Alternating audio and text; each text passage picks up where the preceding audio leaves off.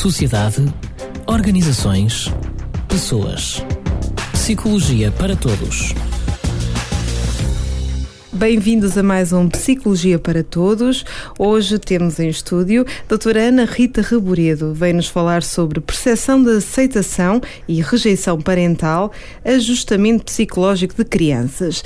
Boa noite, doutora Rita.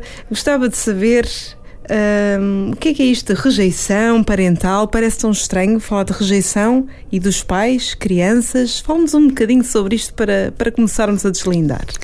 Uh, sim, pode parecer realmente bastante estranho, uma vez que associamos também uh, às funções parentais, uh, na grande maioria das vezes, uma boa relação um, estabelecida com os filhos, não é?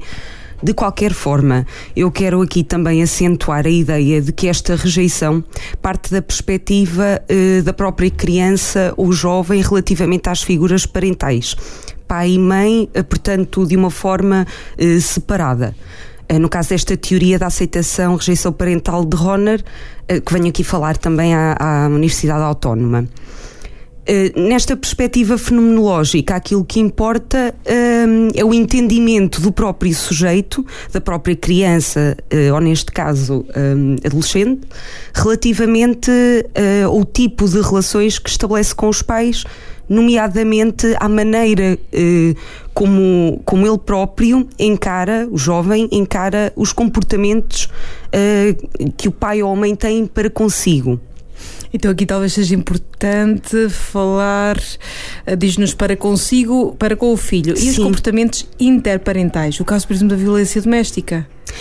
Uh, neste caso, uh, é interessante uh, a professora doutora Sandra estar a referir esse aspecto, porque a investigação neste momento estende-se também para esse campo, ou seja, para perceber de certa forma eh, de que forma é que esta estrutura combinada eh, possa de certa forma afetar a criança. No entanto, os estudos originais eh, consideram mesmo esta perspectiva fenomenológica em separado. E esta perspectiva fenomenológica, para quem não é da psicologia, sendo a psicologia para todos aqui na nossa rúbrica, o que é que isso, essa abordagem de fenomenológico?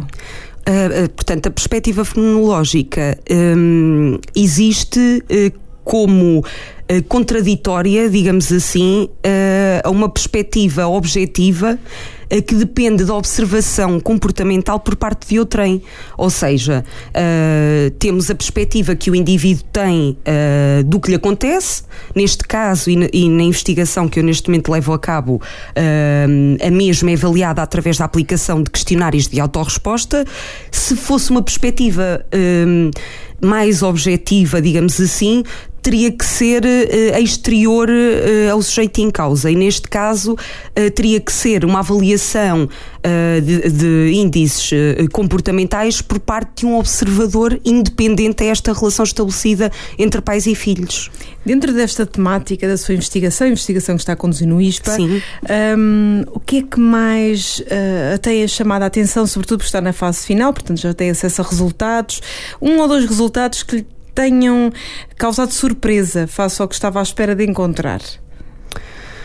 Uh, não sei se de certa forma uh, posso dizer que, que, tenha ficado surpreendida, uh, mas posso dizer que há uma, uma dimensão do ajustamento psicológico. Isto porquê? Porque falando de percepção de aceitação, rejeição parental, importa também referir que esta variável se encontra muito associada ao ajustamento desajustamento psicológico dos sujeitos, dos filhos, não é? Uh, e então, neste sentido, uh, uma das dimensões do desajustamento psicológico que foi encontrada uh, como mais significativa e mais destacada ao nível dos nossos resultados, nos resultados que obtivemos num estudo conduzido numa amostra com estudantes do, do terceiro ciclo de escolaridade, pertencentes a escolas públicas fundamentalmente do Distrito de Lisboa, é que a, a dimensão dependência surge com uma mais elevada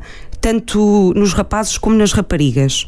O que quer dizer que, de facto, quando estão fora uh, do âmbito relacional familiar e parental, aquilo que acontece, uh, no caso desta amostra, e podemos uh, pronto, colocar questões relativamente também um, aos outros alunos não é, que existem nas nossas escolas portuguesas, aos nossos jovens portugueses, é que, de facto, eles procuram depois, fora do ambiente familiar, ambientes uh, protetores, contentores, porque não conseguem encontrar em si a autonomia que necessitam para o seu desenvolvimento holístico e pleno, digamos assim. O que causa, obviamente, bastantes desafios, porque se, se procuram segurança, vão ter que encontrar, vão procurar essa segurança por exemplo, em figuras uh, significativas fora do, do, contexto familiar, como por exemplo os professores, não é? Isto alerta-nos, por exemplo, para, hum, para a necessidade das relações professor-aluno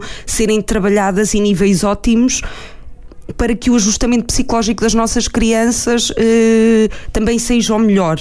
Ou seja, promoção da autonomia aqui como um fator preponderante, tanto em casa como noutros contextos, mas sempre dando um suporte baseado na aceitação. E por falamos aqui uh, sobre a questão de os jovens quererem complementar quando não encontram em casa, digamos assim, uh, modelos uh, em figuras de autoridade ou que representem isso mesmo. O que é que me pode dizer a doutora Ana sobre a influência, por exemplo, de figuras em contexto televisivo e não só, nos mídia, que influenciam tanto, sobretudo os adolescentes? De que forma é pode haver não um ajustamento, mas um desajustamento, ou seja, no sentido negativo? Na sua opinião, não propriamente relacionado com a investigação que está a fazer, mas na sua opinião, a procura de, de, modelos de referência. Hum, Sim, é claro que, que os jovens vão sempre procurar, um, até porque estão numa fase exploratória uh, e, numa, e numa fase também de desenvolvimento face à sua identidade e face aos valores morais, não é? Um, vão sempre procurar uh, uh, fora de casa e fora até do contexto uh, educacional, digamos assim, modelos de referência. E até mesmo na ficção, nos livros que leem, nas sim, histórias que veem. Sim, sim, sim. E, e, há aqui um perigo, eu quando referi à questão multi, dos mídias, aliás... Há um perigo quando um, se, uh, percepcionarem a sua aceitação como algo condicionado um, pelo seguimento de determinado modelo. Ou seja, se percepcionarem que o grupo de pares uh, ou o meio envolvente, não é? O meio social no qual se inserem, principalmente e, e a nível fundamental, aqui referindo o grupo de pares, se tendencialmente gostar de determinada uh, figura pública, dependendo do estilo de vida, daquilo que pode surgir na comunicação social, obviamente que depois isso, isso é reforçado por aspectos uh, sociais que acontecem no dia a dia, não é? interações, e que vão reforçar o impacto que esse próprio modelo terá. E a aceitação, não relativamente a esse modelo, porque não o conhecem, não se podem sentir aceitos, podem, eh, relativamente a esse modelo, mas podem sentir-se aceitos relativamente a um grupo de pares que segue determinada corrente. Uh, nesse sentido, sim. Para ser claro, uh, lá está, para, para as pessoas que não sejam da psicologia, que não sejam mesmo até do nosso meio académico, digamos assim, um, grupo de pares, entenda-se aqui, estamos a falar dos colegas. Sim, dos colegas, exatamente, dos colegas que, que hum, coexistem na escola, que é o meio primordial também de desenvolvimento fora, do, fora da família, não é? Fora do seio familiar, e que também aqui se cinge aos colegas da turma e de um meio geral aos colegas do próprio agrupamento de escolas, das escolas onde estão e, os, e os da sua idade, portanto. Uh, ou até mais velhos. Também há um pouco essa tendência de. de seguir os mais velhos. Exatamente. São, têm ideias mais avançadas, assim. É verdade, julgam, sim. É? Uh, gera-se uma certa. Hum, acaba por, por se gerar uma certa mística relativamente até a, hum, pronto, aos colegas mais velhos, não é? Porque parece que têm algo, algo mais a, a ensinar ou a já sabem mais, exatamente. Eu, quando há pouco falava de lá está dos mídias, de perigos, eu penso que isto é uma opinião, não sei se, se partilha da mesma, por exemplo, há conteúdos, sobretudo na televisão portuguesa, que podem mais facilmente influenciar os adolescentes do que até as crianças com os reality shows, porque são histórias e personagens construídos, muitas vezes ficcionalmente, mas que de facto condicionam a opinião de uma criança adolescente que está a crescer e que até se identifica com aquela imagem, sobretudo a feminina, mas os valores que são veiculados muitas vezes podem de alguma forma perturbar os valores ideais que pelo menos um, os pais tentam ensinar aos seus filhos. Então pode haver o que é que acha da ruptura entre o que os mídias passam, isto para, para crianças e adolescentes onde está menos controlado, e, e o que os, os, pais pensam sobre aquilo que os filhos uh, realmente uh, ao que assistem e quando conseguem controlar. Claro. Eu penso que realmente, relativamente a esta questão dos reality shows, eles também estão muito, muito relacionados, portanto, uh, com a perspectiva, o impacto está muito relacionado com a perspectiva da família também acerca, acerca dos mesmos, porque há famílias nos quais esses conteúdos até são trabalhados. Uh, se, se, se a atenção uh, da família está focada, por exemplo, na utilização da criança ou do jovem relativamente às redes sociais ou aos conteúdos que assiste na televisão, e se há diálogo aberto e construtivo sobre esses temas, poderá até ser uma oportunidade, não é, de, de, explorar questões que estão muito presentes na nossa sociedade e também, eh, de certa forma, não nos podemos negar a elas. Por outro lado, eh, há pais que, de certa forma, também se identificam com as próprias figuras que, que, que vêm num reality show até se identificam e, e, e se calhar o seu estilo de vida não é assim tão dissociado o seu estilo de vida, os seus interesses, a sua escolaridade, embora eu não, não esteja a querer, a querer dizer que, que um candidato a um reality show ou pronto, que tenha que sempre ter um nível de escolaridade baixo, embora isso seja muitas vezes referido. Portanto, pode ter como pode não ter. Mas, mas realmente acho que também cabe aos pais e cada vez mais gerir uh, este tipo de questões porque nós não podemos travar de certa forma o desenvolvimento tecnológico, não é? E uh, se, se decidirmos travá-lo, vai ser a um nível global. Uh, a própria humanidade eh, chegará a essa conclusão ou não.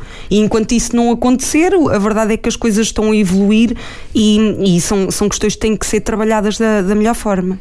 Há pouco falava de diálogo da parte dos pais, não é? Esse controle de tempo, sociedade, uh, e aqui vem-me à memória uma das principais variáveis estudadas na investigação científica, que é o nível socioeconómico os pais, estamos a falar de percepção, aceitação, rejeição parental e ajustamento psicológico de crianças, não é? Retomando o tema, uhum. Uh, os pais, quando vêm de grupos como realmente a terminologia indica socioeconomicamente desfavorecidos, são talvez os que tenham menos tempo, não é menos percepção de que necessitamos menos tempo para estar com os filhos, para ajudar até nos trabalhos de casa e quanto mais para completar e pintar esta, estas ideias que ficam por, por se desenvolver dos próprios mídia. O que é que me tem a dizer sobre essa parte do ajustamento de crianças em contextos uh, desfavorecidos? Tenho a dizer que é uma questão uh, muito interessante de ser debatida e com, e com questões anexas que serão de considerar. Porque, de facto, e posso até, até remeter para os dados da investigação que, que levei a cabo, em que se detectou que, relativamente à aceitação-rejeição materna, a negligência, a dimensão da negligência estava percepcionada uh, como mais elevada eh, relativamente às outras, às outras dimensões que compõem este espectro da aceitação-rejeição parental. Exemplo de outras dimensões em contraposição? Uh, por exemplo, a rejeição indiferenciada, uh, que se relaciona ao facto da criança percepcionar a rejeição, mas não concretamente, ou seja, é uma rejeição quase que nebulada aos olhos da criança e do jovem. Não consegue percepcionar sinais tão claros, como, por exemplo, a agressividade, a rejeição em si. Pronto, são outras das dimensões, não é? E a aceitação, que, que compõe de certa forma e que se caracteriza pelo afeto, se lhe, uhum. se lhe queiramos chamar, chamar assim. A rejeição materna surge assim destacada. A rejeição materna não, surge destacada a negligência. Exato. E o que é que isto quer dizer? A negligência é esta, é a percepção deste, de uma certa indisponibilidade para ir de encontro às necessidades afetivas da criança. E o que digamos que modelo materno, paterno, portanto parental, uh, para ser completo, o modelo parental seja ideal para ir ao encontro das necessidades então da criança? Um modelo que promova a autonomia, muito baseado no carinho e na palavra central que é a aceitação. Aceitar a criança como ela é, tentando gerir muitas das vezes expectativas desmedidas ou desajustadas à criança, perceber a criança ou adolescente como um ser individual, retirando daí uh, a máxima potencialidade do jovem, a vários níveis, quer seja relacional, social, académico, relativamente à questão da negligência, para responder à professora doutora Sandra. Uh, a negligência, se as crianças e os jovens percebem a negligência como uma dimensão realmente acentua que, que, está acentuada na, pronto, na, nas, nas relações, no, no, panorama das relações pais-filhos atuais, pelo menos no que diz respeito à amostra estudada, uh, não quer dizer que esta negligência seja só percepcionada nos meios socioeconómicos desfavorecidos. Porque, infelizmente, e cada vez mais, ou, por outro lado, felizmente, porque há sempre a dupla face da questão, as mães estão muito envolvidas no mercado laboral e têm muitos a fazer. Muitas das vezes as leis que existem de regulação do mercado de trabalho e a forma como a mulher é respeitada como mulher nos locais de trabalho não atende grandemente às questões da maternidade e às questões da função parental materna. Portanto, é natural que as nossas crianças também se ressintam face a isso. Estejam mais solitárias também, não é? Mais Procurem solitárias, sim. E, figuras mais solitárias, sim, exatamente, mais solitárias. Este desajustamento, um, quando há, uh, o desajustamento psicológico de crianças, que tipo de. Uma última questão, uma última reflexão, que tipo de patologias, podemos dizer assim, podemos vir a encontrar em crianças desajustadas? Hoje, crianças, amanhã, adultos? Uma questão também muito interessante um, e, que, também, e que também se foca muito na investigação que tem sido feita, porque a investigação, de certa forma, uh, iniciou-se uh, através da percepção da aceitação e rejeição parental e neste momento está bastante alargada e já se constitui como estudo da aceitação e rejeição interpessoal. E até aceita, percepção da aceitação e rejeição uh, entre, um, casal, entre o casal. Portanto, a percepção da aceitação e rejeição uh, de um membro do casal face ao outro. Uhum.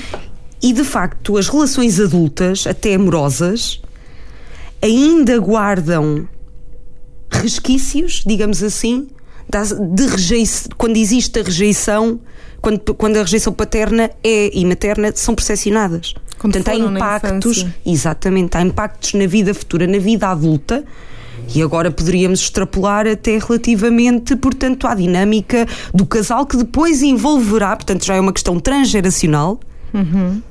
outras crianças. Possivelmente, não quer dizer que um casal tenha obrigatoriamente de ter crianças, mas pode ter. É comum que assim seja.